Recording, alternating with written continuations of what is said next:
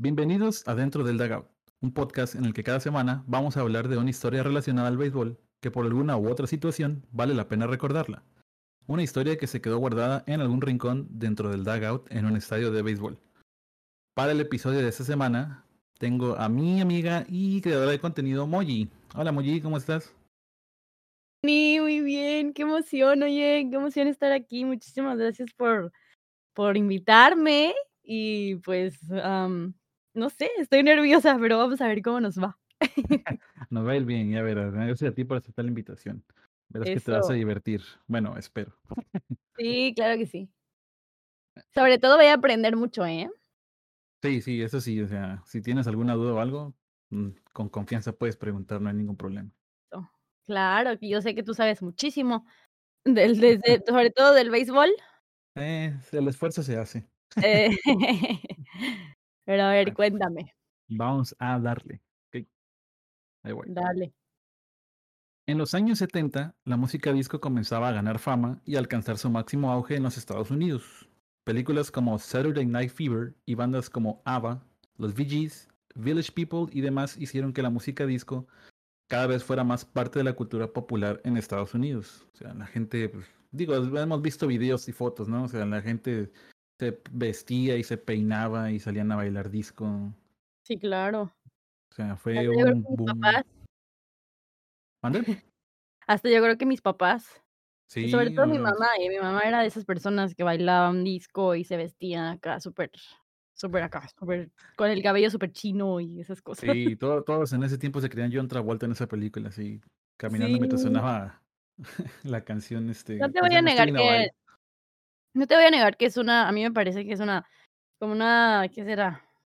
Pues sí, como un, un tiempo o una época en, en el tiempo que, que marcó y que sobre todo era como que muy, fue y es todavía yo siento que como que muy, em, Escandaloso, si se puede decir, porque la gente vestía de maneras como que no se volvieron a ver nunca más, ¿sabes? Sí, claro, y que dejaron su marcó. marca, ¿no? Que está Ah, superbién, o exacto. está superpadre, porque tenía mucha gente tenía como que su estilo propio, y a mí me parece un estilo superdivertido. O sea, siento yo que la gente se divertía demasiado como haciendo sus vestuarios y esas cosas. Y más que nada la música, porque, pues, la música era lo que lo que los hacía como llegar a ese Eh, a ese a esa vibe, ¿no? Era lo que nos, lo que los unía a final de cuentas. o sea, a mí me hubiera gustado Claro. vivir en esa época de los 70, la verdad. Ay, a mí también, yo sí también siento que sería hubiera sido superpadre. Y el final del, entre el, entre el final de los 60 y principios de los 70, el movimiento hippie, luego viene el disco, y pues el rock también ahí andaba pegando dos, tres. Creo que esos esos, eh, años fueron los mejores conforme la música, ¿no? Yo digo, la Sí, música de hoy digo, día nada que ver, o sea, na yo no no, siento que sea la mejor, y yo me parece a mí que los en los 70s, 80s, esos años, la música sí. era como que lo máximo, incluso hasta ahorita no ha no ha no hay nadie o no ha vuelto así alguien que realmente como que marque la gente en su estilo de vida tanto como como en esos años. No, o sea, hoy si ves a alguien, o sea, si ves camisetas de, de bandas o algo, es de esos años, setentas, ochentas. Sí, está Y increíble. los, y los éxitos pues todavía siguen. Sí, ya sé. Oye, Pero pues, de hecho, mi mamá, como te decía, ella era de las me me decía, ¿no?, que ella se se vestía y mi mamá le gustaba mucho a mi mamá le gustaban los Rolling Stones, creo, me contaba, y mi mamá ya, era ya. hippie en Ajá, su tiempo, sí. y ella dice que ella usaba el cabello largo, se ponía bandas en la cabeza, usaba lenguas de de de, mm, como de cuero en el cuello, o sea, se Ah, hacía ya, ya, ya, ya, ya. ¿sí sabes? Sí, sí, Eso sí. usaba, y me contaba igual, en algún momento me llegó a contar de que eh, sus amigos y ella se juntaban Ujú. Escuchaba música y mucha gente usaba, fumaba, no sé, y, eh, que era muy, eh, común usar un perfume que olía a patchouli. ¿Aquí? ¿A Pachuli. patchouli? ¿Ubicas el patchouli? No. Es es el el patchouli creo que es una hierba, Ah, ok, que no, obviamente no ahorita nadie, o sea, nadie mm, la conoce mucho, Sí. pero es como que algo que la gente hippie usaba antes, como para perfumar o así. Tiene como un toque, pues sí, de hierba, como de plantitas y así. Es es como relajante, pero sí, Oh, chécalo, está interesante. lo voy a buscar. Pero sí, no, no lo había escuchado. Ajá, Pero pues, como todo movimiento, cultura, moda, lo que sea, no a todos les gustaba. Ah, claro. Entonces, eh, la música disco pues no era del agrado de todo el mundo. La prensa enfatizaba sus orígenes en la cultura gay y otra gran parte de la población, sobre todo los que gustaban del rock. Odiaban el género sobre todo por el estilo de vestimenta y la apariencia personal de aquellos que sí eran fans de la música disco. No Muchas de las estaciones de radio dejaron de transmitir y comenzaron, dejaron de transmitir rock y comenzaron a transmitir música disco, subiendo sus niveles de audiencia de manera considerable. Los premios Grammy también fueron testigos del auge de la música disco, pues en las ediciones de los 70 estaban arrasando, al punto en que en 1980 se incluyó una categoría propia para el género. La amenaza con que iban a destronar el rock iba, ahora sí que iba en serio. Y en esos tiempos, eh, pues también aquí es donde entra ya el, el béisbol y el tema en cuanto a eso. Digo, el béisbol es en los 70, en el episodio pasado donde hablé con, con Ellones sobre la, la noche de cerveza y de centavos, hablaba de que en aquellos tiempos ah, pues era más común ver gente, eh, juegos de béisbol donde todo el mundo se agarraba chingazos, desmadres por todos lados, pero dentro del juego. Y la historia que vamos a ver ahorita, pues tiene que ver, pero tiene que ver más con el desmadre que con el béisbol en sí. Mm, uy. De plano. Entonces, sí, dicho Oh. esto, ahora hablemos de Bill Vick. Bill Vick era un excéntrico promotor de béisbol que fue dueño de varios equipos en grandes ligas. Eh, la historia de las promociones de Vic merece todo un capítulo completo dedicado a eso, pero para que te des una idea más o menos de que tal vez sí fue un genio incomprendido, te voy a hablar de algunas de las ideas que tuvo y las promociones. Ver. Bill Vick fue responsable de que la barda del Wrigley Field en Chicago, el estadio de los Cubs, de los Chicago Cubs, No sé si lo has visto, que tiene hierba en, Sí. en la barda, él tuvo esa idea y él fue el que la plantó. Wow. ¿Y todavía la conservaron? Todavía está ahí, sí, así es. Eh, en alguna ocasión colocó una pantalla en los jardines que era móvil para hacerle más difíciles a los bateadores contrarios pegarle a la bola. Y en ese entonces pues no había alguna regla que te impidiera que no puedas aventarle una luz o, tra- o hacerle tratar de distraerlo desde atrás para que se, se desconcentrara y pues no, no le pegara la pelota. No. Oye, qué buena, qué buen método, ¿eh? De desconcentrar, a desconcentrar a la Sí, gente. ¿eh? De hecho, hay muchas reglas que surgieron a partir de lo que hizo Bill Vick. O sea, es como que Bill Vick hizo algo y se, y se agarraba de que es que no hay ninguna regla. El día siguiente, los, comis- los dueños y el comisionado decían como que, bueno, a partir de hoy ya hay una regla que no te deja hacer eso. O sea, este va a tener un desmadre. Y usaba y- todo para su favor. sí, exacto, y lo usaba a su favor. Ahora sí que todos los vacíos legales que encontraba exactamente. aprovechaba. Eh, también, también firmó a Larry Doby, el primer jugador afroamerica- afroamericano perdón, en la Liga Americana. Y una de las acciones que tomó, cuando a él lo llevaron al vestidor, digo, en los 70 todavía desafortunadamente el tema de la segregación racial y todo eso, pues todavía estaba, estaba fuerte, ¿no?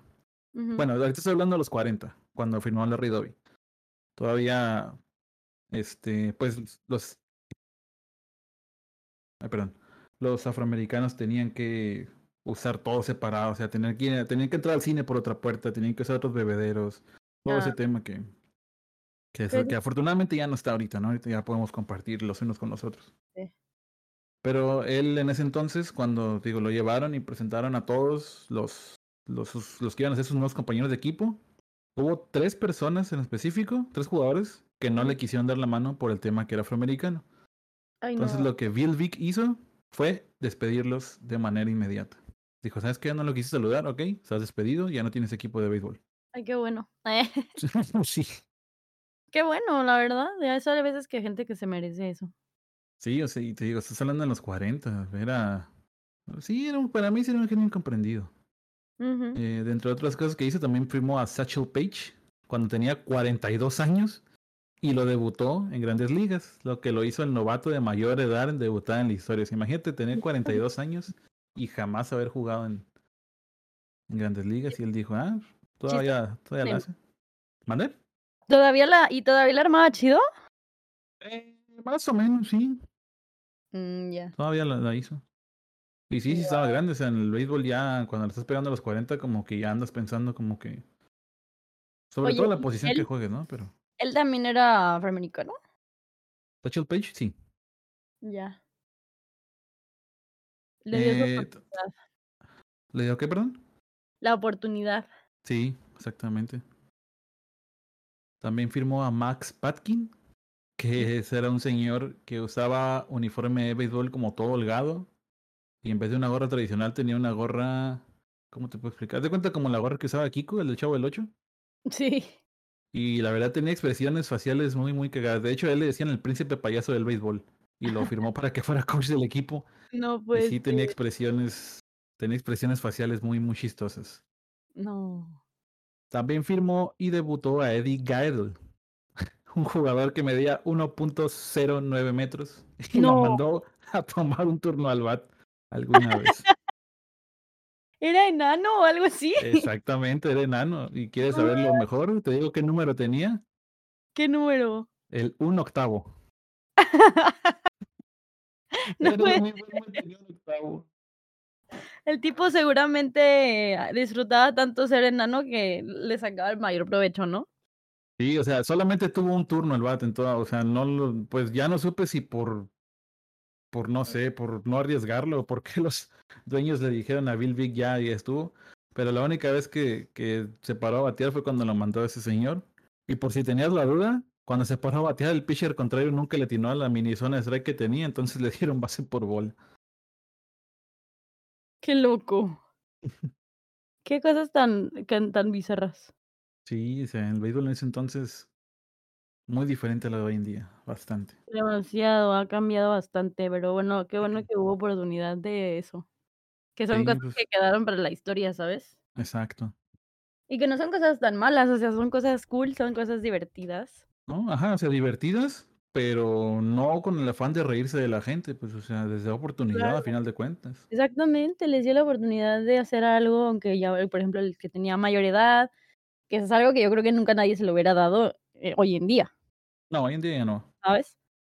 Pero en ese tiempo, pues, sí hubo chance, pues, qué chido. O sea, para él, qué padre. Y más que nada para, pues, para todos los demás también, que les dio oportunidad de hacer algo y de de Así es. dejar su marca en el la historia del béisbol. La historia del béisbol, exactamente. Y bueno, como te decía, debido a esas excentricidades, pues echó encima a todos los demás dueños de la liga. Y lo que te comentaba, ¿no? Tanto así que luego que él hacía algo que no era impedido por alguna regla, los dueños se reunían y al día siguiente sacaban una regla para impedir lo que Vic había hecho un día antes, como eso de la pantalla, varias cosas ahí que Oye, mi pregunta aquí, yo sí tengo una duda realmente, ¿y qué era lo que Dime. mostraba en esa pantalla? Luz, simple sencillamente luz. O sea, solamente la luces. sí, la cosa es que se podía mover esa pantalla, entonces no nada más te te alusaba de frente, sino que se movía y entonces quieras o no, ves una luz, aunque la veas de reojo, ves una luz fuerte que se está moviendo a tu alrededor y sí, como que sí te medio desconcentra. Claro, sí, normal. Además, pues la podía usar, ya fuera el bateador zurdo derecho, pues la ponía del lado donde más le le con le convenía. Ya me imagino que tenía alguien ahí moviendo la pantalla. Sí. ¿No? Muévela para la Sí, sí, izquierda y ahora para la derecha. Ya me imagino, sí, sí, sí. Qué chistoso. Pero qué inteligente igual, y yo creo que sí le funcionó varias veces. Bueno, ¿o cuántas veces lo usó? ¿Sí lo No sé, que no no no tengo el dato de cuánto tiempo lo usó. Supongo que no lo dejaron usarlo mucho, obviamente, o sea, es como que al día siguiente, seguramente el día siguiente que lo usó, le dijeron: "Hey, ¿sabes qué? Hay una acabamos de hacer una regla donde ya no puedes hacer eso". Sí, pues sí. Lo más probable. Te Prácticamente les digo andaba aplicando la de perri el gato con el láser. Ándale, exactamente. Ve la luz, sigue la luz, y ahí va la gente. Sí, pues te digo, era un genio incomprendido, o sea, hacía cosas muy cagadas, pero eran cosas que te quedas como que: "Oye, no era tan mala idea". Sí, claro.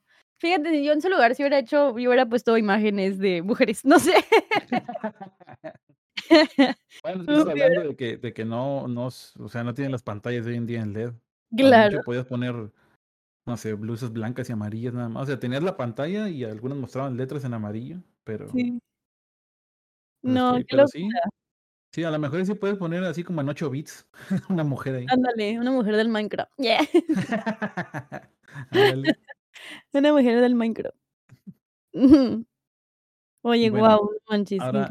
Ajá. ahora yendo al tema a donde todo fue, en Chicago En 1958, la familia Comiskey, que era dueña de los Chicago White Sox, el otro equipo que, que está en Chicago, eh, atravesó un momento difícil.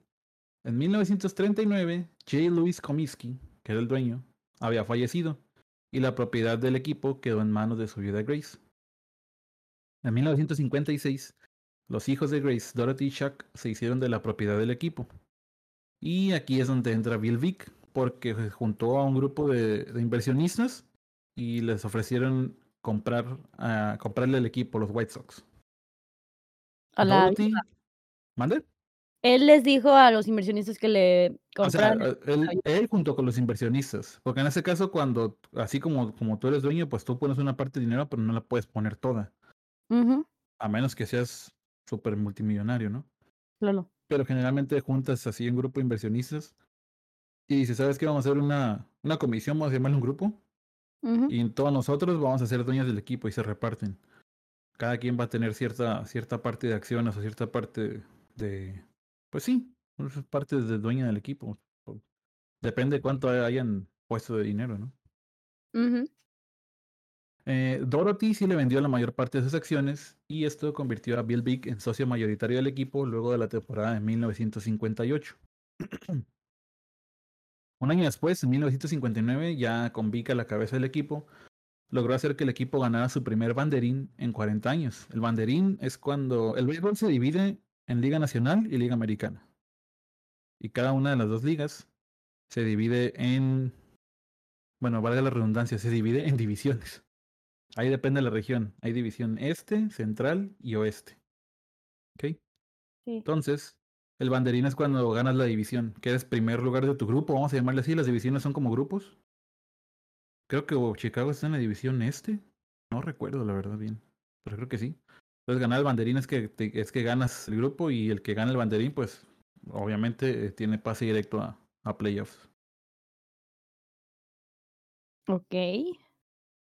¿Y cómo van en el banderín?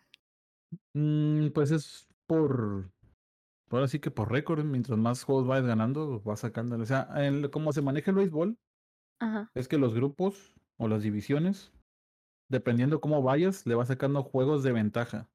Por ejemplo, que digas, ¿sabes qué? Están, están los White Sox y están los Cubs, vamos a llamarle en un solo, en un mismo equipo, ¿no? Y los White Sox le sacan dos juegos de ventaja a los Cubs. Eso quiere decir que si los White Sox pierden los siguientes dos juegos, los siguientes tres juegos, perdón, y los Cubs ganan los siguientes tres juegos, entonces los Cubs ahora van a ser líderes. Ok, entendí. Entonces sí, básicamente, mientras más vayas ganando y seas que ahora sí que el mejor de tu grupo, pues ya con eso ganas la, la división. Claro. Eh, ese mismo año, los White Sox, en 1959, los White Sox rompieron un récord de asistencia en casa con 1.4 millones de aficionados en toda la temporada. Al año siguiente, en 1960, volvieron a romper el récord y ahora metieron 1.6 millones de aficionados mientras jugaban en casa. Esto en gran parte se debió a que Vic mandó construir y agregó un nuevo marcador que celebraba cada que los White Sox conectaban un home run. Le decían marcador explosivo. Entonces, cada que el equipo local, que en este caso son los White Sox, eh, metía un eh, el marcador tenía efectos de sonido, efectos eléctricos, explotaban fuegos artificiales por abajo del marcador, había sonidos, creo que eran de caballería, de como sonidos de guerra, de, de una sirena de, policía. Creo que había una mujer, por había un sonido de una mujer también así gritando como que bombero, salve a mi hijo, pero en inglés, ¿no? Obviamente. Qué extraño está esto. ¿Y luego? Al principio los demás equipos lo odiaban, pero poco a poco comenzaron a adaptar a sus estadios también. Tanto es así que hoy en día si tú vas a un juego de béisbol y, y, y el equipo local mete run, va a haber fuegos artificiales sí o sí. Cada uno tiene sus diferentes formas de celebrar, ¿no? Por ejemplo, en el estadio de Houston hay un trenecito que cada que los Astros meten run, el trenecito avanza un poquito. Ahí, yo he visto ese tren. ¿Ese sí lo has visto? Sí, sí, sí. En Ah, el estadio de sí. Minute Maid. Ahí. Sí, en el Minute Maid Park, exacto. Sí, sí, En sí. Milwaukee hay una resbaladilla gigante donde la botarga, cada que el equipo mete run, la botarga se lanza por esa resbaladilla. Guau. En Miami hay un monumento que a nadie le gusta, que se le hace que sea bien feo, pero tiene un, un Marlin, porque pues es así se llama el equipo, los Marlins. Y creo que se mueve, como si saliera del agua, haz de cuenta, algo así. Eh, y este de Chicago, de hecho, este Chicago pegó tanto que cuando la franquicia se mudó a un nuevo estadio, que hoy se llama el Guaranteed Rate Field, en el 91, se llevaron el marcador viejo del estadio que había hecho Vic y lo pusieron, y hasta la fecha todavía está ese, el diseño al menos se mantiene, que tiene como caramelos en la parte de arriba de colores. Bonito. Y cada, sí, cada que meten honrón los caramelos dan vuelta. Ahora que mencionas esto de los estadios, yo he ido al estadio de. Porque he ido a varios juegos. He, ido al estadio de, los de, Houston, al de Minute Maid, he ido al de los White Sox. He ido al de. Fui, no me acuerdo cuál, si fue el de Milwaukee, fíjate ahora que lo mencionas. Ajá. Y eso que me dices de la de la resbaladilla. Sí. Me suena como algo que ya había escuchado anteriormente, pero en el estadio donde yo fui, no recuerdo si fue Wisconsin o fue Milwaukee. Ajá. Eh, que justamente. ¿Me acuerdas que te conté? Yo creo que te, te mandaste un video, me parece. Que fue donde conocía, bueno, donde vi a este chico. que es ah, este. De su Tatis. Tatis, ándale. Tatis, sí. Tatis, a él. Ahí fue cuando lo vi jugar en ese estadio. Oh, ah, es cierto, ya me sí, es cierto, fue en Milwaukee, creo, sí, sí, sí, sí. Sí, fue en Milwaukee, me parece, que ahí fue cuando yo andaba en un, en un juego y ahí vi a Tati. Sí, te mandé un video, me parece. Sí, sí, sí, sí. Pero de hecho, hace poquito, eh, en esa resbaladilla, un reportero de ahí de Milwaukee intentó como que recrear lo que hacía la botarga, pero pues no, obviamente el peso de la botarga, el peso de un humano no es el mismo, entonces pues el señor se fue de paso y se dio un chingadazo contra la barda que está después de la resbaladilla. Mm.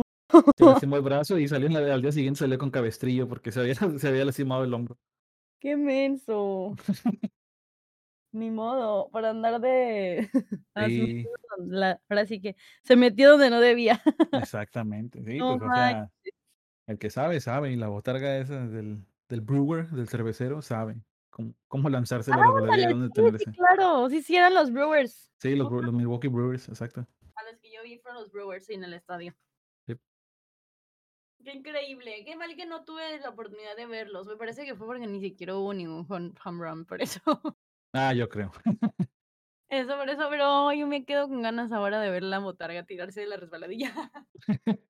Sí, está divertido. O sea, mientras se va eh, tirando, va haciendo una seña así con el dedo como... Bueno, en el béisbol cuando para la seña del umpire para decir que metes jonrones, levanta la mano derecha, levanta el índice y empieza a darle vueltas hacia el al aire. Como diciendo, ah, corriendo, corre, toda, corre todas las bases, ¿no? Porque pues metiste jonrón. Cuando la botarga se lanza la resbaladilla, va haciendo esa misma seña mientras va bajando también. Wow, qué padre. es.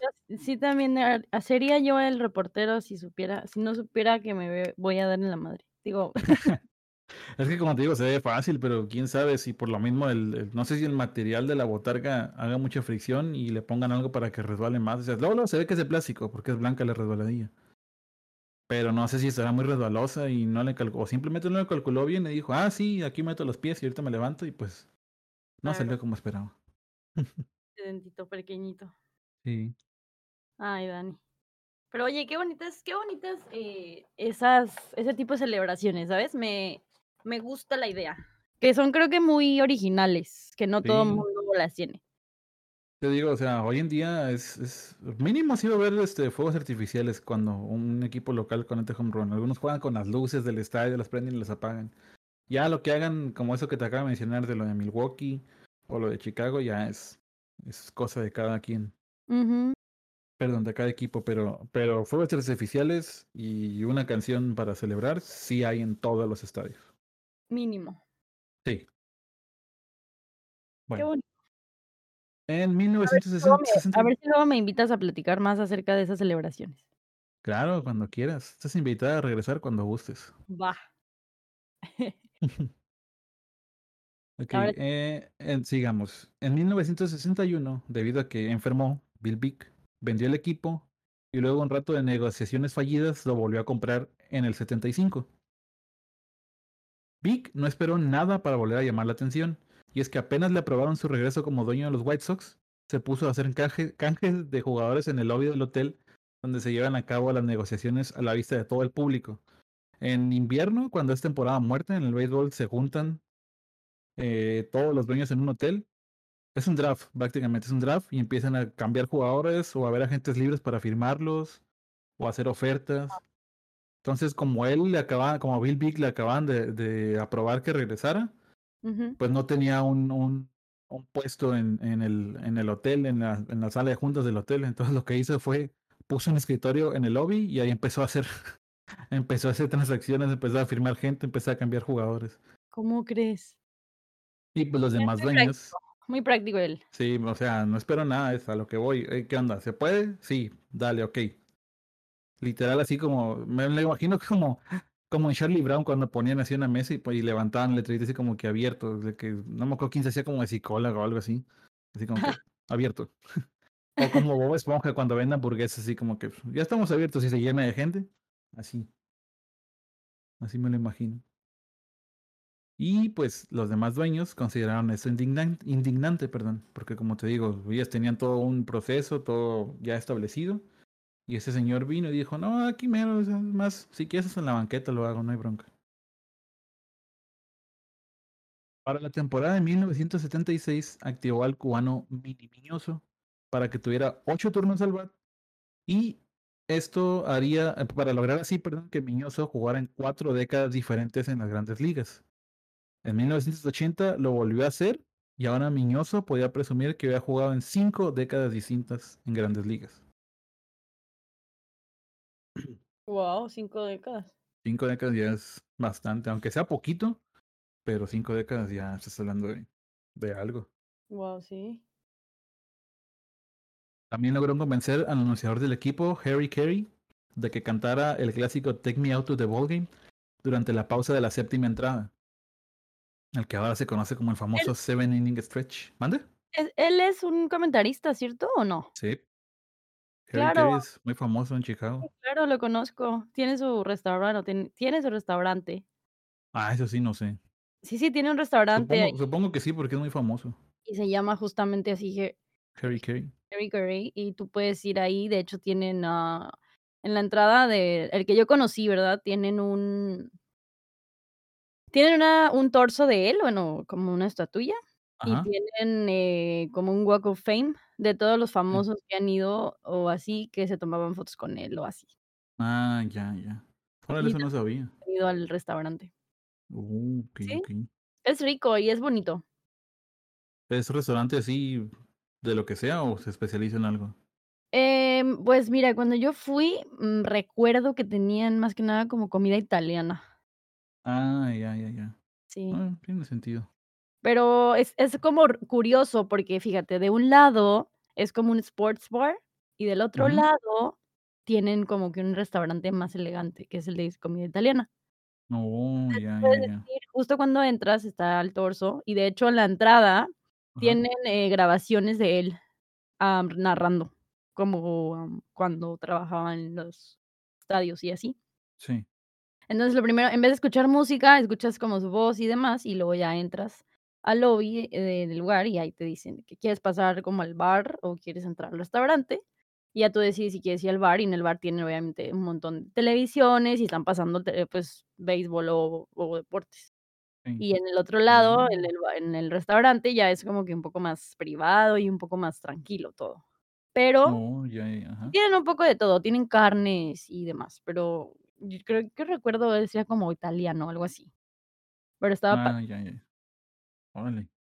Sí. Pues qué nice. Eso no sabía que tiene un restaurante, la verdad. Digo, sí sé que es muy famoso, sobre todo en Chicago, pero no sabía que tiene un restaurante.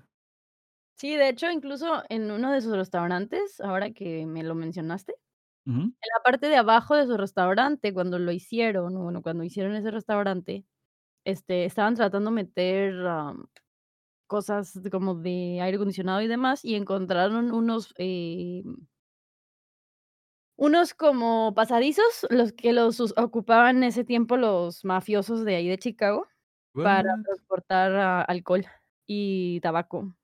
Y entonces, que cua si tú vas al restaurante de de de Harry Caray ahí, te dicen de que puedes pasar al restaurante y si quieres bajar a ver un poco de lo que hay abajito ahí de Ahí los encontraron bóvedas con cosas de antes, noticias de los mafiosos, notas de la gente que debía, de en el los tiempos del. Ajá. Y así, y eso está justamente ahí en ese restaurante. What? Sí, está muy Ah. padre, lo No recomiendo. manches. Algún día, algún día espero ir Sí, si algún día vas, Dani, yo sé que te va a gustar porque, pues, totalmente el béisbol. Sí. Este, también pásate por ahí para que conozcas un poco más de la historia de Chicago. Va, o sea, conoces el béisbol y conoces la historia de Chicago al mismo tiempo. Matas 2 pájaros de un tiro. So, está bien padre. Sí, sí, está muy padre. Mm, órale. Muy bien.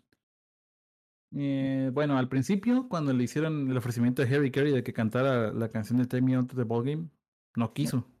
Pero Bill Vick le dijo que si no lo hacía, de igual forma tenía ya una grabación suya cantando. Así que los fans del estadio lo iban a escuchar sí o sí.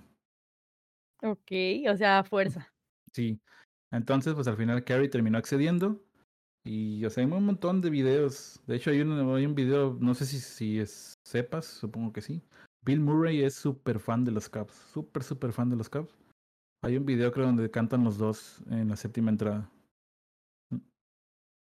Oh, no Y bueno, sí, es, es- Bill Murray es súper, súper fan. Al final, Carey terminó accediendo y popularizó eh, el usar esa canción en la séptima entrada, algo que es considerado ahora toda una tradición en el béisbol. A cualquier lugar donde vaya de béisbol que tengan sonido, en la séptima entrada, a la mitad de la séptima entrada, vas a oír sí o sí que ponen Take Me Out to the Ballgame. No necesariamente cantada por Harry Carey, ¿verdad? Pero, pero la van a poner. Oye, no sé cuál es esa canción. ¿No? Es la de Take Me Out to the Ballgame. ¿No? ¿Te suena? Take Me Out to the. ¿No? Mm, mm, la voy a Mm, escuchar. Sí, te, te la voy a mandar para que la escuches. Eso es- yo creo que cuando la escuches vas a decir, ah, es esta. Yo creo. Lo más probable. Pero bueno. Ahora, ¿te acuerdas que al principio te dije que había mucha gente que odiaba la música disco? ¿Sí? Sí, el locutor Steve Dahl era uno de esas personas. Anda, Dahl está bueno. era locutor en la WDAI, o sea, WDAI o WDI, como le decían. Era una estación de radio en Chicago que expresaba enormemente su odio, Dahl, o sea, Dahl no la, no la estación, Dahl expresaba enormemente su odio por la música disco. La estación WKTU de Nueva York era una estación con una audiencia promedio que transmitía solamente rock. En 1978 decidieron hacer un cambio y comenzaron a transmitir disco, lo que los llevó a ser la estación más popular de todo el país. Al ver el resultado, muchas estaciones intentaron hacer lo mismo y la WDI fue una de ellas. El problema fue que al cambiar de rock a disco, despidieron a Steve Dahl. Lo despidieron, para ser más exactos, el 24 de diciembre, Nochebuena del 78. Regalo de Navidad. Sí, exacto, su regalo en Navidad es como que, oye, vamos a transmitir disco el vato. No, me lleva la chingada. Y digo, oye, ¿sabes qué? Otro regalo, aparte ya no tienes trabajo, es como que, oh, shit. Entonces, Pues sí. Si de por sí a él no le gustaba el disco, ahora considerar que por el disco perdió su trabajo, Lo odio más. todavía, exacto. Aplicó la del América de odia, ódiame más. Algo así. Wow. Eh, Entonces Dahl fue contratado por la estación WLUP, o WLOOP, que todavía seguía transmitiendo rock y que también tenía una especie de cultura antidisco. Frecuentemente Dahl se burlaba al aire de su antigua estación, ahora conocida como Disco Die en vez de WDie, que por la pronunciación en inglés se escucha como Disco Die, o sea, muerte al disco. Dahl creó su propia organización de seguidores a las que llamó The Insane Coholips, la cual prácticamente era un ejército antidisco de la gente que lo escuchaba. Entre él y su compañero locutor Gary Meyer organizaron a los Coholips con una simple ideología. Disco sucks. El disco apesta. De acuerdo con Dahl, él y los Cojos estaban en una guerra dedicada a la erradicación de la temida enfermedad musical conocida como el disco. Dahl generalmente promocionaba semana a semana eventos donde reunía a sus seguidores para expresar su odio a la música disco. Y como podrás suponer, varios de estos eventos terminaron siendo un desmadre. Sí, me imagino. Durante el mes de junio, Dahl y miles de sus seguidores invadían discotecas que tocaban música disco y generalmente estas visitas terminaban en disturbios que necesitaban de asistencia policial. A finales del mismo mes de junio, Dahl le dijo a sus seguidores que le lanzaran malvaviscos a una camioneta de la WDI que se encontraba haciendo un promocional en un centro comercial. Los Coho Lips persiguieron a la camioneta hasta que el conductor tuvo que huir y la situación afortunadamente pues, ya no pasó de ahí, ¿no? No hubo violencia, no hubo que llamar a la policía, solamente malvavisquearon una camioneta. Qué malotes. pues yo creo que era lo que tenía en la mano, es como que, ah, aquí está la camioneta, rápido, que hay la mano, ay, hay una tienda, compren malvaviscos y aviéntenselos. Malvaviscos, claro, vamos. Tirar huevos ya está muy, muy trillado. Mejor tírale malvaviscos. Mínimo, malvaviscos con babita para que se le quede pegado. Ándale, exacto, para que se quede pegado. y luego. Ay, no. El 1 de junio, cientos de Cojo Lips se presentaron en un evento promocional en Hanover Park, Illinois. Perdón, pero se les negó la entrada ya que se necesitaba comprar el boleto y el evento ya estaba sold out. Así que la violencia se desató y ocurrieron varias peleas se necesitaron cerca de 50 policías para poder controlar la situación. Muchísimas personas.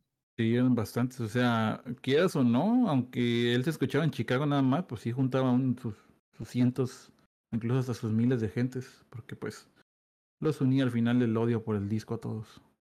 La país racista, cualquier cosa con tal de discriminar algo se hace. Sí, exactamente.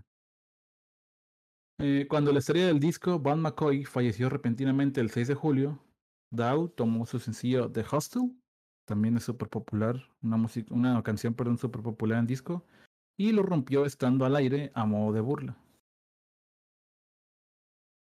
Eh, grabó su propia canción titulada Do You Think I'm Disco como una parodia del éxito de Rod Stewart Do You Think I'm Sexy, que seguramente muchos la habrán escuchado por ahí en TikTok, se hizo un tren hace no mucho. Y en la canción habla que las discotecas están llenas de hombres afeminados y mujeres apáticas. esa es la letra que, el, que Steve Dahl le, cambió. Eh, y el protagonista de la canción, llamado Tony, es incapaz de atraer mujeres hasta que deja de lado la escena disco, vende su traje en una venta de garage y derrite sus cadenas de oro para hacer una hebilla de Led Zeppelin. De eso habla la canción parodia de Steve Dahl. Ahora, aquí es donde se unen Steve Dahl y la familia de, Bill Big y los White Sox. En 1979, el hijo de Bill Big, Mike, era director de promociones de los White Sox. Él tenía la misma idea de su padre acerca de las promociones, con la idea en mente de que puedes atraer a más gente con un equipo perdedor, pan y circo, que con un equipo perdedor silencioso. En una ocasión, Mike escribió una carta a un fanático del equipo antes de iniciar la temporada afirmando que ya sea que los White Sox ganen o pierden, los fans se van a divertir. en los inicios, ¿mande? Toda la actitud. Exactamente. Si ganan o pierden, tú te vas a venir a... Te la vas a pasar bien. Estar bien. Sí. En los inicios de la temporada del 79, un duelo entre los Detroit Tigers y los White Sox tuvo que ser suspendido debido a la lluvia y se decidió que se reprogramaría para el 12 de julio como, un parte, de, como parte perdón, de un doble juego. Generalmente eh, aquí en grandes ligas, cuando pasa eso de que hay un juego que no se puede terminar o no se puede jugar o algo se pospone, lo reprogramamos después, ya sea, o sea, cuando te vuelve a tocar en el calendario te vuelve a tocar enfrentar al equipo y hay dos juegos en un solo día. A veces son de siete entradas, a veces son de nueve, depende si el día se presta. Eh, para el 12 de julio, los White Sox ya tenían programada una promoción designada para los jóvenes adolescentes, quienes podían comprar su boleto a mitad de precio. En 1977, el Comiskey Park, que era el estadio de los White Sox, había tenido una noche de disco y Mike había hablado con Jeff Schwartz, el gerente de ventas de la estación W Loop, sobre la posibilidad de tener una noche anti-disco, o sea, lo contrario. Oh. Eh, Steve Dahl ya tenía en mente un evento donde iba a juntar todos los discos posibles de música disco, valga la redundancia, para hacerlos explotar, pero en un centro comercial. Y con la idea ya hablaba antes, Mike, perdón, Mike le llamó a Dahl y le propuso la idea de llevar a cabo el evento en el estadio de béisbol. Entonces se llegó al acuerdo de llevar a cabo el 12 de julio en ese juego doble la famosa y llamada Disco Demolition Night. La promoción era que si llevabas un álbum de disco podías entrar pagando 98 centavos. Y le habían puesto ese precio de 98 centavos porque la estación de radio donde trabajaba Steve Dahl era la W Loop 97.9 NFM. Ok. o sea, piensan en todo, ¿eh? Piensan en todo, todo. ¿eh? Sí, sí, sí, sí. Qué buena organización. Así me quiero organizar yo, o sea, esos tipos para hacer el mal pensaron en todo. Todo, todo definitivamente. Guau. Y bueno, esa, esa promoción del disco de Demolition Night la sumaron a la que ya tenían antes eh, ya programada. Entonces, si llevabas tu disco, eh, pagabas 98 centavos, pero si eras adolescente, no sé exactamente hasta qué edad consideraban adolescente, no encontré ese dato, eh, pagabas la mitad de precio. Entonces, estás atrayendo a gente que no le gusta el disco y estás atrayendo a gente adolescente al juego de ese día. Bueno, al doble juego de ese día más bien. Claro. En las semanas anteriores al evento, Dahl comenzó a promocionar, eh, a promocionarlo en el radio y animaba a sus radioescuchas a llevar álbumes al estadio para que los vieran estallar en el Comiskey Park. A pesar de esto, Dahl temía que la promoción no atrajera suficientes fans y que él quedaría humillado. Porque digo, si juntas, no sé, vamos a llamarle 2.000 gentes, pues en un centro comercial, pues se ve que es un chingo, ¿no? Pero si llevas 2.000 gentes en ese de béisbol, se va a ver súper vacío y así que ahora sí que va a decir Dahl, ah, quedé. Sí, eran poquitos. Sí. El juego de la noche anterior, el 11 de julio, había tenido una asistencia de 15.520 fans. Y el Comiskey Park tenía capacidad de 44.492 fans. La temporada del 79 no fue de las mejores para los White Sox. Llegaron el 12 de julio con récord perdedor de 40, ganado- 40 juegos ganados y 46 perdidos. LOL. Debido, debido a esto, la organización esperaba más o menos unos 20, que fueran unos 20.000 fans y Mike contrató seguridad para 35.000 por si acaso. Ahora, Bill Vick estaba en el hospital, eh, lo había mandado a hacerse unas pruebas y estaba preocupado de que la promoción resultara un desastre. Entonces el vato agarró y dijo, ¿sabes qué? Creo que esto no va a salir bien y se dio de alta el solo y dijo, ahí, ahí nos vemos, ahí le dejo hospital, tengo que ir al estadio. Eh, camino al estadio, vio a los fans que iban eh, rumbo al juego con carteles que escribían al disco con groserías como tipo fuck disco. Entonces el vato dijo, ah, yo tenía razón, esto no va a acabar bien. Ya valió. Lo bueno Sí. que traían seguridad. Pues eh, contrataron, te dije, contrataron seguridad para 35 mil. Todas las entradas se vendieron y la asistencia oficial reportada fue de 47.795 asistentes. No manches. Pero Bill Vick estimó que realmente habían entrado entre 50 mil y 55 mil aficionados al estadio. Mm, No, bueno. Ahora, más esto, había al menos otras 20 mil personas afuera que querían entrar. Para variar. ¿Sí? Muchas personas se brincaron las vallas, se saltaron las barreras de acceso, No, otros entraron por las ventanas del estadio. qué locura. En los accesos del estadio a la entrada, eh, agarraban el disco de quien lo había llevado y lo ponían en un contenedor. Ya que el contenedor se había llenado, el personal del estadio simplemente dijo, no, pues sabes qué, pues ya no cabe, métete con todo el disco, o sea, no hay ningún problema. Algunos incluso llevaron más de un solo disco. Y de un momento a otro el estadio estaba lleno de discos tirados por todas partes. El departamento de policía de Chicago tuvo que cerrar las rampas que daban acceso al estadio. Eh, el primer juego estaba programado para iniciar a las 6 de la tarde. Lorelai, una modelo que había hecho apariciones públicas para la W Loop y que se había vuelto famosa por sus poses sexualmente provocativas en anuncios de la estación, fue la encargada de lanzar la primera bola. Mientras el juego daba inicio, se le informó a Mike Vick que miles de personas estaban intentando entrar al estadio sin boleto, por lo que envió a toda la seguridad a los accesos del estadio para tratar de contenerlos. Esto, pues como te puedes imaginar, dejó sin seguridad a toda la parte de adentro del estadio. Desde dentro del estadio la misma gente estaba ayudando estaba tratando de ayudar a los que estaban afuera para que se subieran este, por la barda. Algunos llevaban escaleras, llegaban con escaleras para intentar meterse y ver. Todos querían ver lo que estaba a punto de pasar con los discos y darle, ahora sí que por fin, la famosa muerte a la música disco. Qué movimiento, ¿eh? Qué bárbaros. Todo lo que puede generar el, el odio a un, a un género musical. Definitivamente sí. Qué Sí. locura. En seguridad presente, los fans que lograban pasar con su disco comenzaron a lanzarlos al terreno de juego. El bateador designado de los Tigers, Rusty Stop, recuerda que los discos lanzados cortaban el aire y se, y se clavaban piso. Se hace cuenta que eran este, armas mortales, literal. O sea, si tú avientas un disco con suficiente fuerza de vinil, sí te puede llegar a cortar incluso. Claro, sí, porque sí están muy delgaditos. Rápidamente pidió a sus compañeros que se pusieran sus cascos mientras estaban jugando a la defensiva. Entonces los veías y en vez de estar jugando, en vez de que los vieras en sus posiciones con gorras, todos traían su casco de bateo para protegerse. Ay, pobrecitos, ni disfrutaron.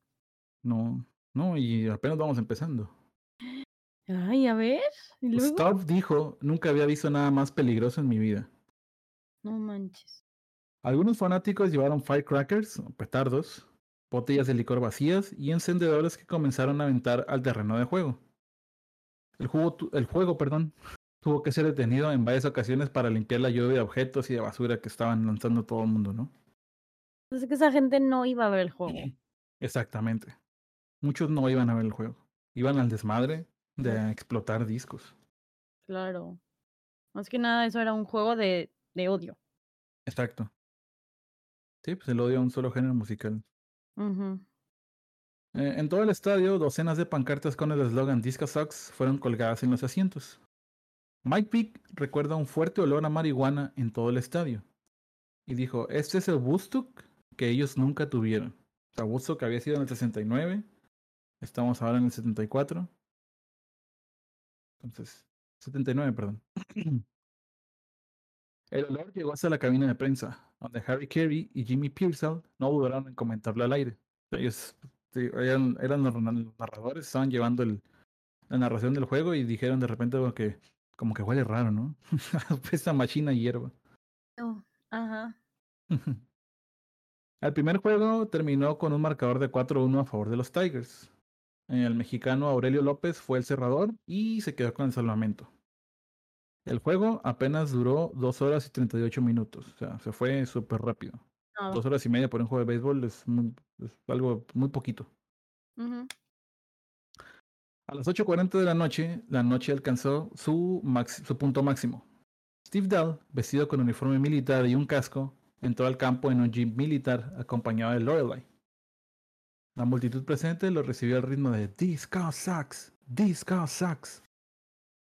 Fue tan fuerte el cántico que los que se quedaban afuera del estadio los, lo escucharon y empezaron a cantar junto con ellos. Entonces la gente, que los 50.000 que estaban dentro del estadio, los otros 20.000 que se querían meter, alrededor todos se oía al unísono.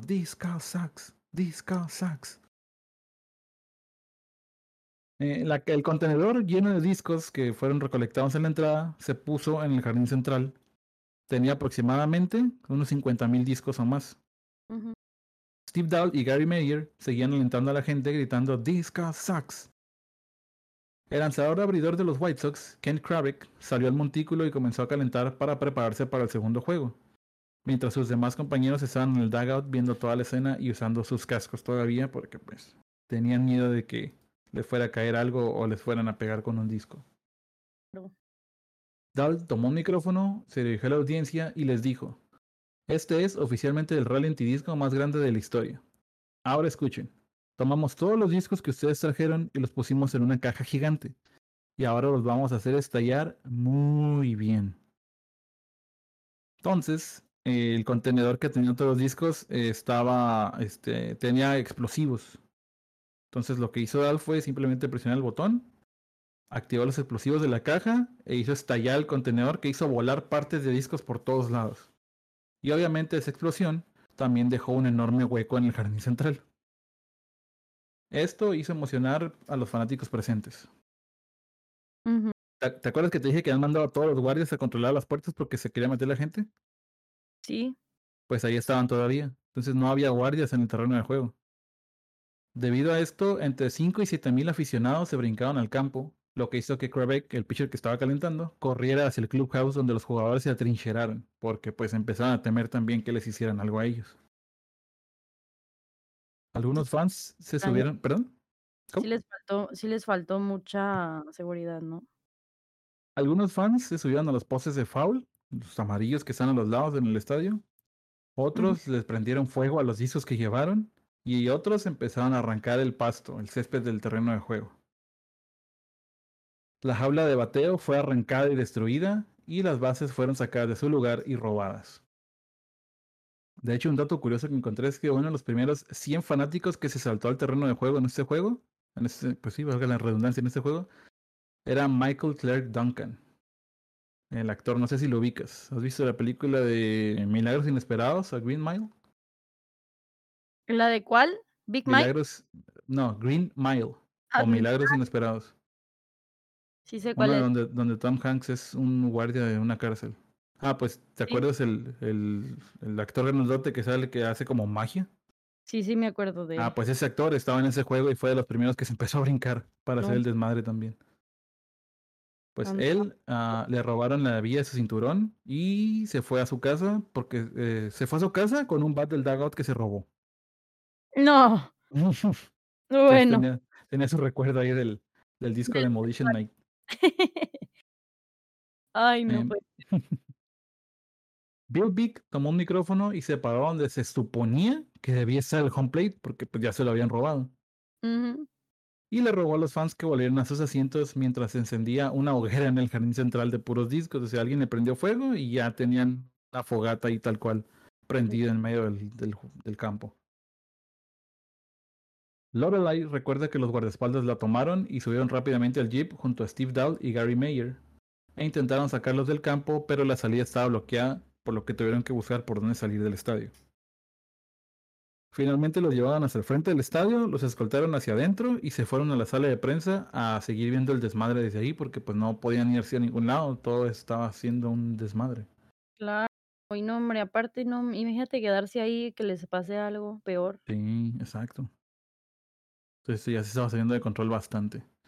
Sí. Eh, Harry Carey intentaba retomar el orden mediante el altavoz del estadio y las pantallas mostraban la frase, por favor, regresen a sus asientos.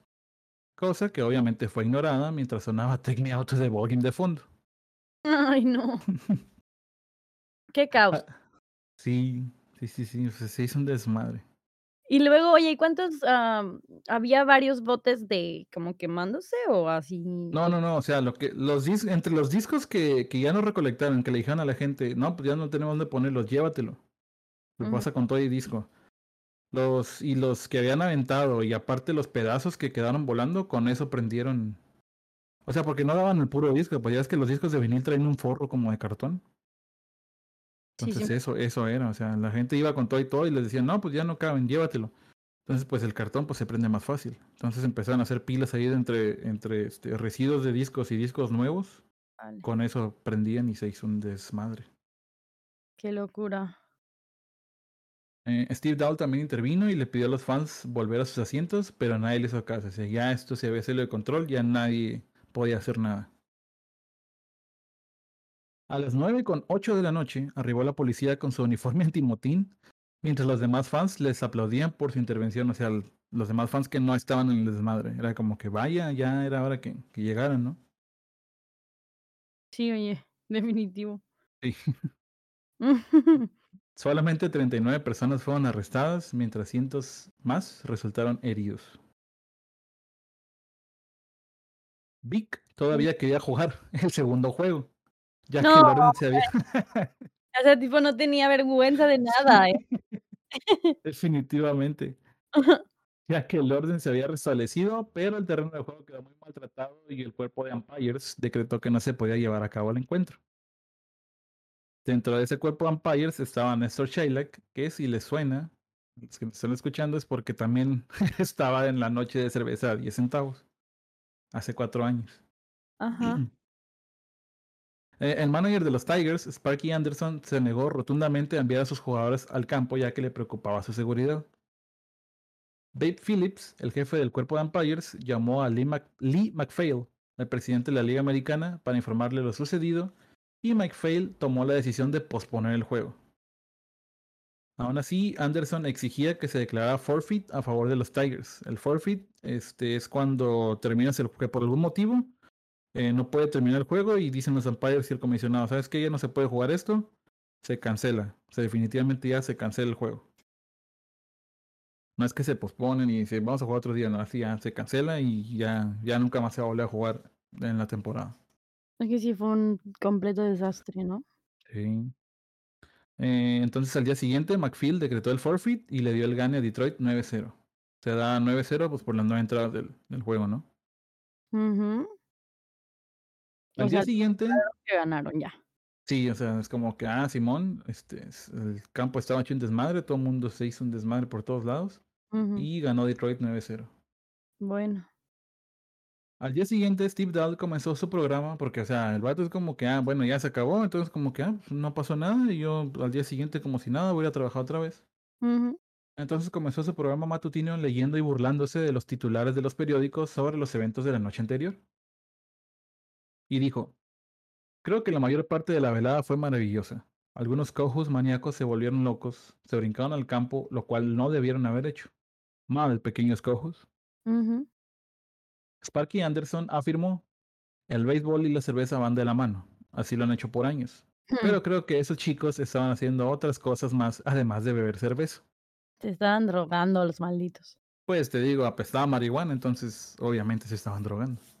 Estaba muy cañón. Es que sí, obvio. Todo el desmadre gente hace más. claro, Y luego drogados, peor. peor todavía. El pitcher de los White Sox, Rich Warman, quien es de Mm. Texas, dijo, esto no hubiera pasado si hubieran tenido una noche country y western. Ay, no. Mike No, Vick continuó con los White Sox hasta que renunció en 1980 y tiempo después, Bill Vick le vendió el equipo a Jerry Reinsdorf, quien todavía sigue siendo el dueño de los White Sox. Mike declaró, en el segundo que vi al primer chico saltar la barda al campo, supe que mi vida estaba acabada. Desde Oh. entonces como que se mantuvo un poquito alejado, pero se ha convertido en dueños de equipos de ligas menores. Ya a ligas mayores ya no le, ya no le quiso entrar. Y de hecho en julio del 2014 los Charleston River Dogs, un equipo de la Liga A, de ligas menores donde Vic es presidente, tuvo una promoción donde se destruyó mercancía de Justin Bieber y Miley Cyrus ¿Eso cuándo fue?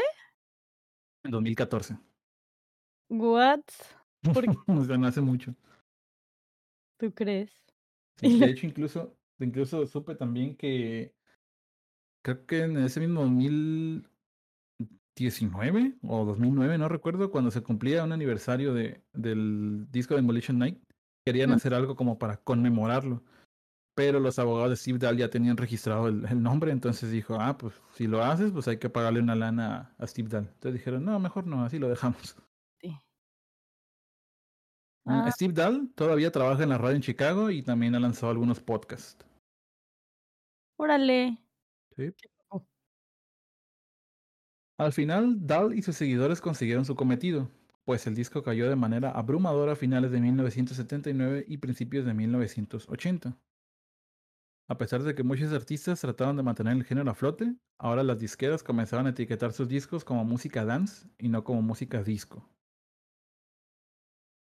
En 2004, Dahl afirmó, tal vez el disco ya iba de salida, pero creo que la disco de Demolition Night ayudó a acelerar bastante, bastante su desaparición. Miembros de la prensa consideraron este movimiento de Dahl y sus seguidores como homófobo, racista y discriminatorio, Totalmente. sobre todo por la idea que se tenía en ese entonces que la música disco iba casi casi de la mano con la cultura gay, o decían que prácticamente toda la gente que le escuchaba música disco era música era personas gay, perdón.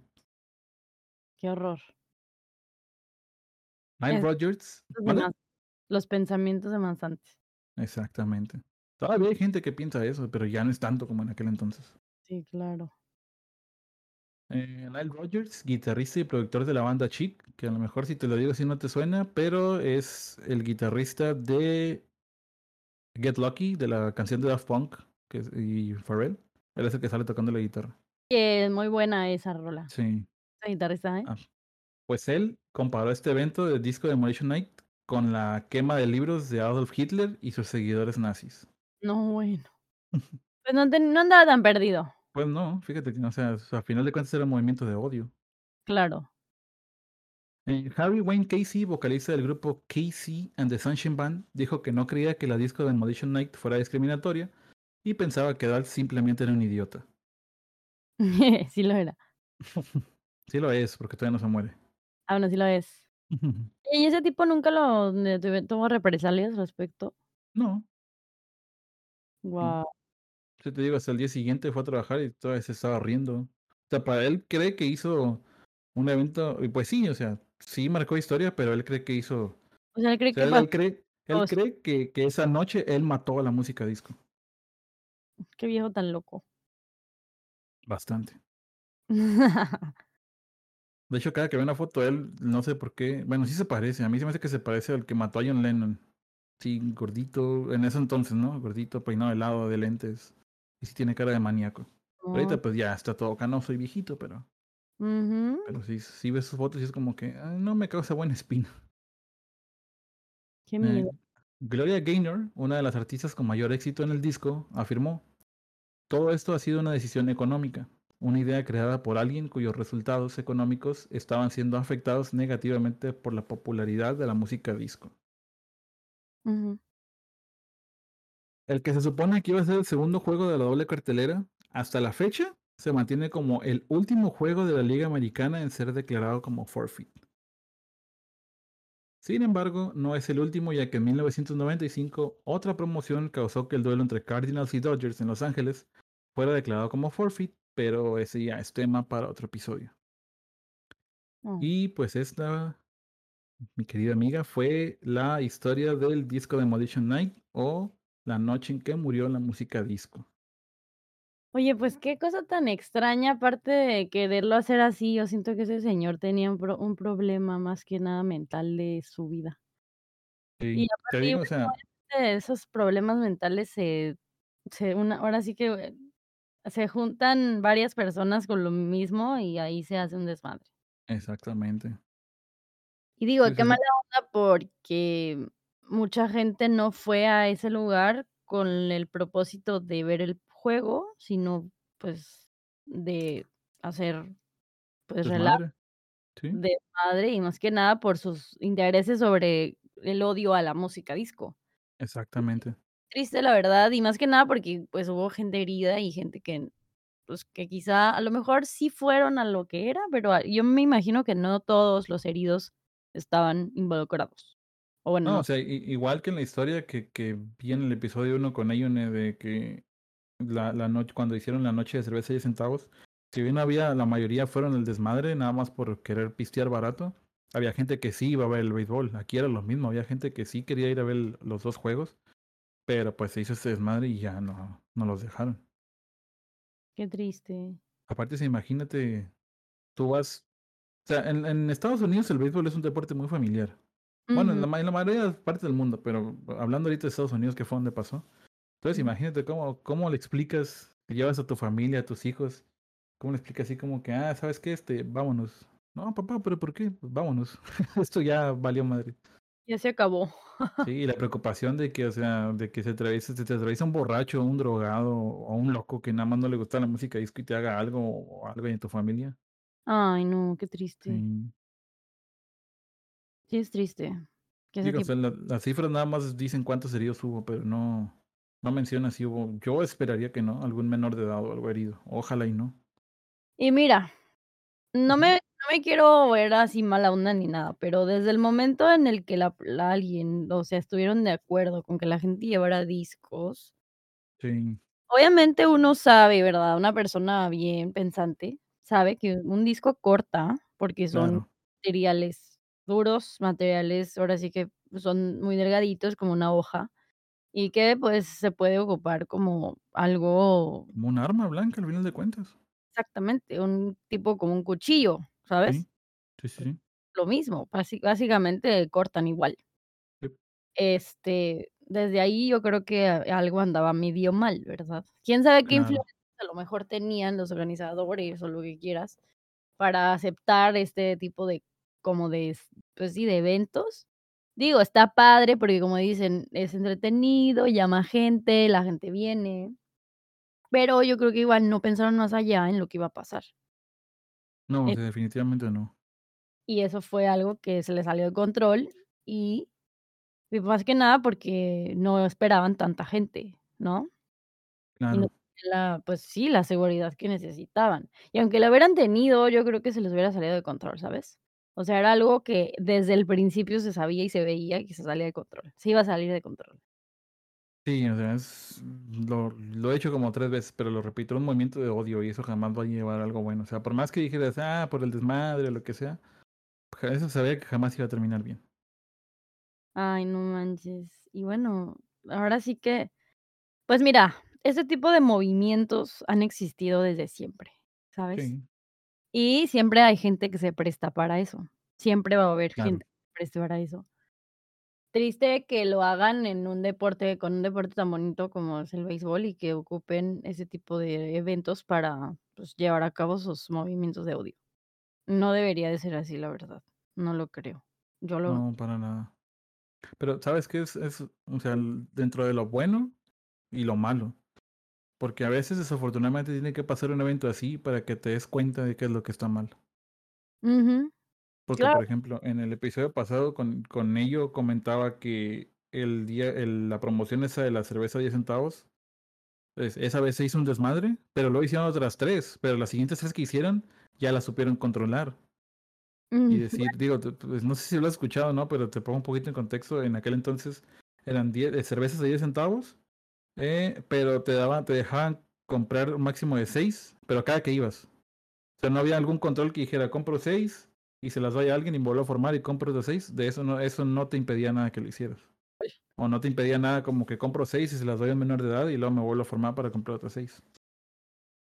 Entonces, pues, ya te imaginarás que eso también terminó en un desmadre. De hecho, esas 2, tanto la de 10 centavos como esta de la música disco, se consideran las 2 peores y al mismo tiempo mejores, pero mejores por el desmadre y por las risas que deja después, ¿no?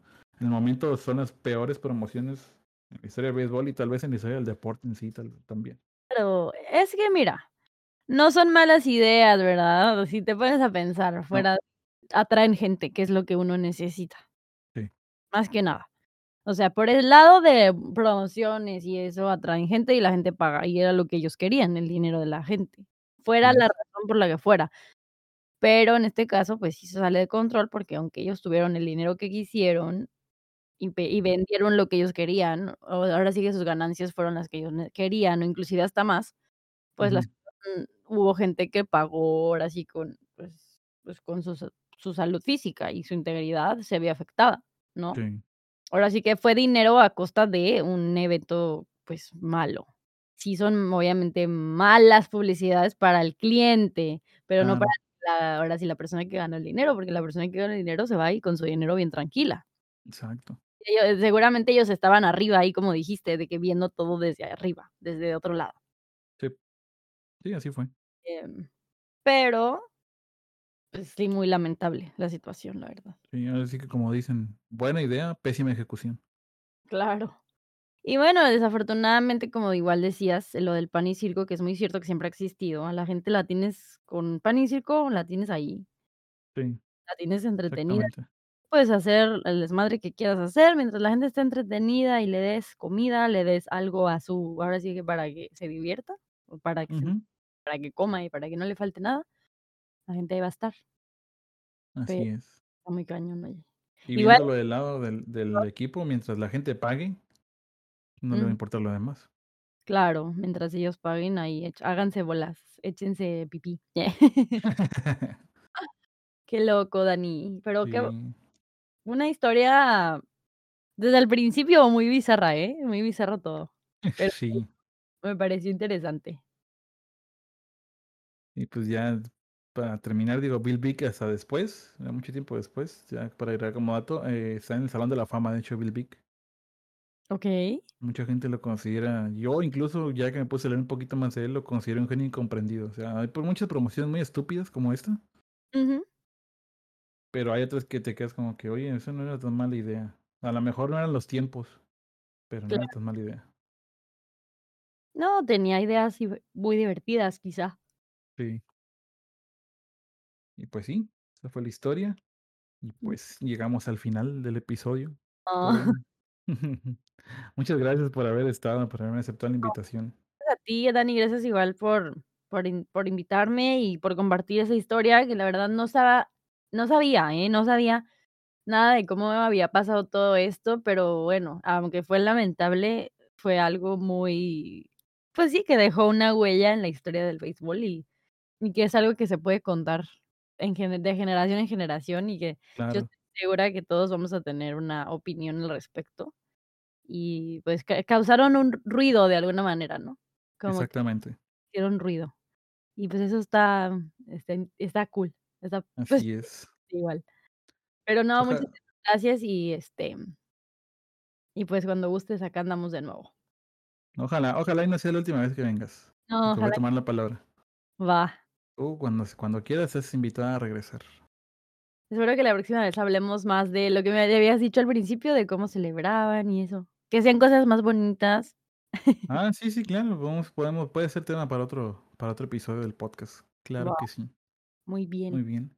Pues, antes de irnos, nada más, este, ¿dónde te puede seguir la gente? ¿Dónde te podemos encontrar? Redes sociales. Pues, mira, me encuentran como iMollita en Twitch, en Instagram, en TikTok. En Instagram, en TikTok y en Twitter me encuentran como iMollita con doble A. Okey. Okey. Muy bien, los streams en Twitch, más o menos a partir de ¿hay algún horario? Más o menos, ¿a partir de qué hora? Streams en las noches de México, es horario de México, más o Ujú. menos 9:30, 10 de la noche de México, ahí me encuentran en Twitch, am, si quieren algún día de estos pasar a saludarnos, nos encuentran a los 2 justamente, porque ahí anda Dani también. Sí, nos encuentran a los. 2, este, y pues, felices de verlos por allá, si se pasan y nos saludan. Claro que sí. En Claro, Twitch. claro. Como iMollita.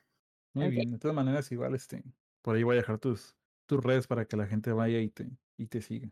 Buenísimo, muchísimas gracias, Dani, te lo Mm. agradezco muchísimo. No, Y muchas gracias a ti por haber aceptado y por pasar un ratito a reírnos Claro que este, a a platicar un ratito de béisbol.